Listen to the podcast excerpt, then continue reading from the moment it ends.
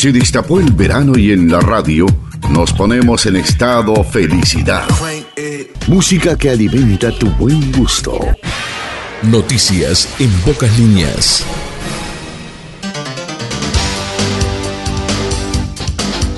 Llegamos al miércoles de mitad de semana. Hola para todos. Bienvenidos a las noticias en pocas líneas, transitando este 28 de diciembre de 2022.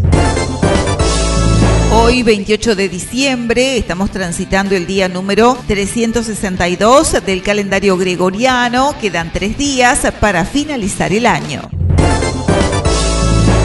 Hoy es el Día de los Santos Inocentes en conmemoración de un episodio del cristianismo, la matanza de los niños menores de dos años nacidos en Belén, ordenada por el rey Herodes el Grande, con el fin de deshacerse del recién nacido Jesús de Nazaret.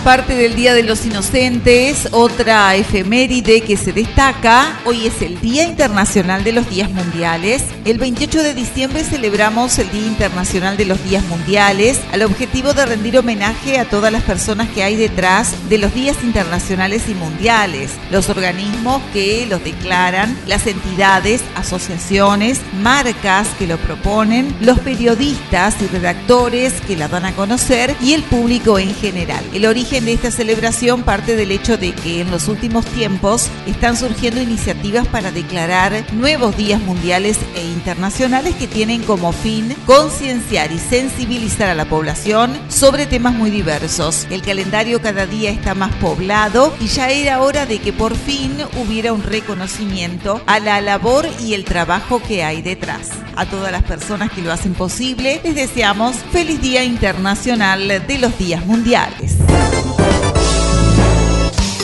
Noticias departamentales.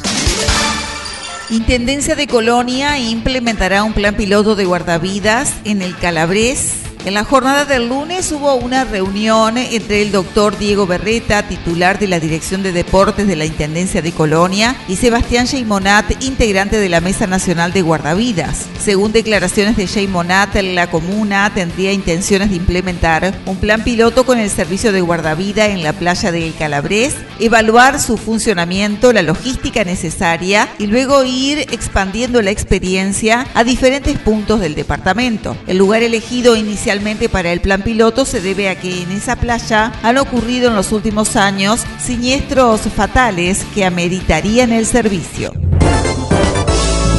El primero de enero termina el fondo COVID para el sostén económico del personal del CTI del Hospital de Colonia. Por tal motivo, trabajadores sacaron un comunicado explicando las carencias que tienen y cómo se verá perjudicado la próxima semana si no se encuentra una solución. Desde la dirección del hospital informaron que se reunieron en Colonia con el presidente de ACE, Leonardo Cipriani, por este tema y se espera hallar la solución para el próximo lunes. Algunas contrataciones ya están en proceso.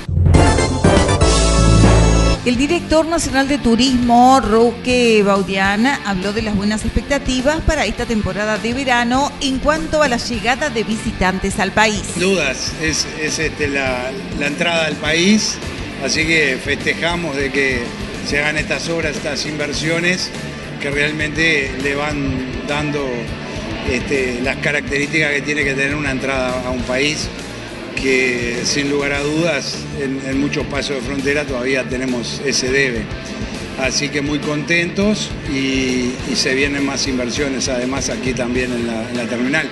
Esto es parte de, las obras que estaban proyectadas por la ANP, así que bueno, ahora anunciará seguramente el presidente de la ANP todo lo que se viene, pero eh, va a seguir creciendo la infraestructura del puerto de Colonia. Bueno, tenemos buenas expectativas, hay un paquete de, medidas que, se anunciaron para, para el turista extranjero, así también como para el, turista, el turismo interno.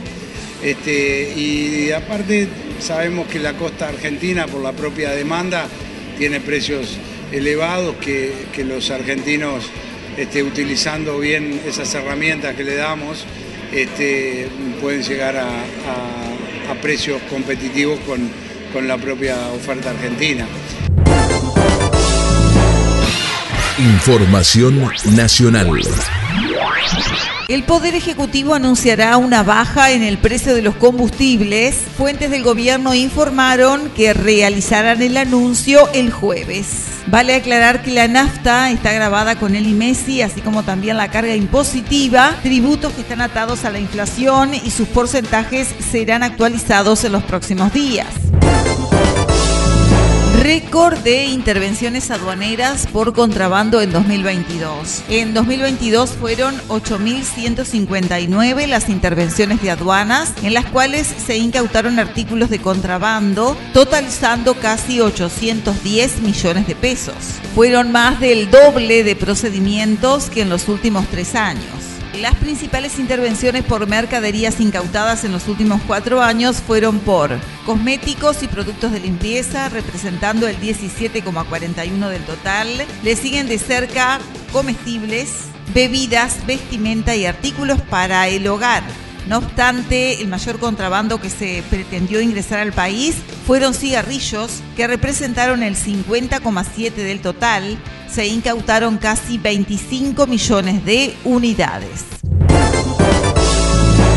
Amplia mayoría a favor de planta de celulosa, 84% de acuerdo con inversión en ferrocarril. Encuesta de equipos consultores muestra respaldo mayoritario y sostenido a las inversiones en fábricas finlandesas y las obras de infraestructura. En tiempos de financiación de la construcción de la nueva planta de celulosa en Durazno, los uruguayos expresan una percepción favorable sobre el proyecto y respecto a las obras de la nueva fábrica, lo que ha sido sostenido en el tiempo según la última encuesta nacional de equipos consultores. Siete de cada diez uruguayos expresan una valoración positiva sobre las operaciones actuales de UPM en Uruguay y pensando en la economía nacional para los próximos años, 70% considera que la construcción de la nueva planta generará un impacto positivo. Información internacional. Desde Brasil movilizarán al 100% de la policía durante Asunción de Lula en Brasilia. Las autoridades dieron a conocer el operativo ante preocupaciones por los disturbios y plegará toda su policía para la asunción presidencial del vicinacio Lula da Silva el primero de enero. Así lo dijeron las autoridades ante preocupaciones por los disturbios y el intento de ataque con explosivo protagonizados por bolsonaristas disconformes con la elección. Desde China, el 8 de enero, China anuncia final de la cuarentena obligatoria de entrada al país, tres años después de la aparición de los primeros casos en la ciudad de Wuhan. El gigante asiático hace frente a un aumento explosivo del número de contagiados por el virus. China pondrá fin el 8 de enero a la cuarentena obligatoria para todos aquellos que viajen al país Mientras tanto, el COVID avanza en el país y el presidente manifestó su preocupación. Deportes.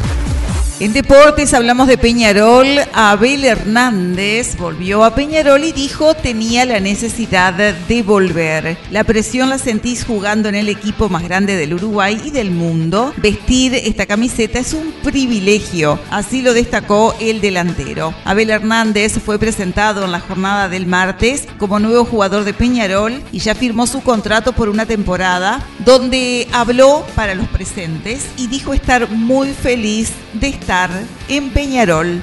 Recuerda que hace 14 años firmó contrato con su viejo, dijo.